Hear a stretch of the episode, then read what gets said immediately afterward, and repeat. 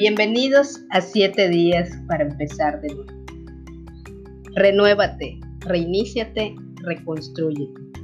Día 7. Construir con otros. Existen varios retos para lograr este objetivo. Si no confías en ti por lo que te han dicho o la forma en la que has actuado, recuerda, no eres la misma persona que fuiste ayer, ya que la forma de valorar la experiencia te ha transformado. Por otro lado, lo que te hayan dicho es solo un punto de vista, no una verdad absoluta o la realidad. Quizás no me creas, pero algunas personas le temen a las mariposas y otras son alérgicas al agua. Sin embargo, hay muchas personas que disfrutamos de la belleza de las mariposas y tenemos la necesidad de agua. Te lo pongo así de sencillo. No porque una persona piense, sienta o exprese algo de ti, todos lo harán de igual manera.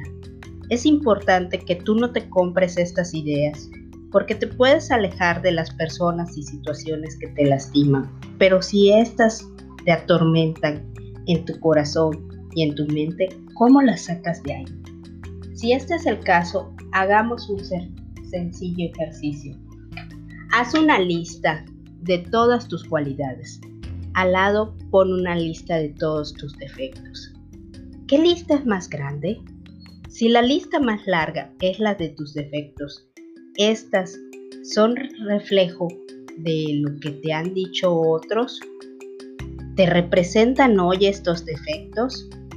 Y si están presentes en tu vida,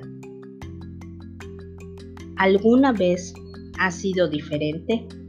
Ahora pregúntate, ¿los defectos pueden llegar a ser una cualidad? Te cuento, soy una persona muy olvidadiza, que trabajo con mi defecto, con organizadores, recordatorios. Sin embargo, cuando se trata de la confidencialidad de mis pacientes, este defecto es una maravilla ¿Habías pensado que nuestros defectos no son permanentes y que también pueden ser útiles? Por otro lado, ¿qué puedes tomar en cuenta para confiar en los otros? Uno, el contexto, es decir, las situaciones alrededor de ti y de esa persona. Dos, el diálogo, aquello que tú dices y lo que te devuelven. Y tres, el tipo de apego que desarrollas con esta persona. Es decir, cómo es esa relación. Por otro lado, si al evaluar lo anterior notas que es una relación confiable, pero tus recuerdos impiden que esta relación se dé, piensa, ¿no estarás asumiendo o generalizando ideas? Si es así, es hora de desarrollar la asertividad. Pongamos un ejemplo.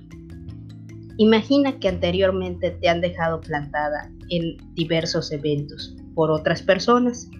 Acuerdas salir con alguien del trabajo y esa persona ha llegado tarde 10 minutos. Tú puedes pensar que te van a dejar plantada, te puedes enojar. Sin embargo, sería interesante que llamaras y preguntaras cuánto tiempo falta para que llegue y comentar al mismo tiempo. De qué tiempo dispones tú y qué es lo que quieres hacer en ese momento. De tal manera que no tengas que enojarte, esperar más tiempo o frustrarte, sino que se sienten las bases de una relación clara en la que cada quien se hace responsable de sus acciones. Soy Carla Castro, búscame en redes sociales y recuerda que juntos podemos empezar.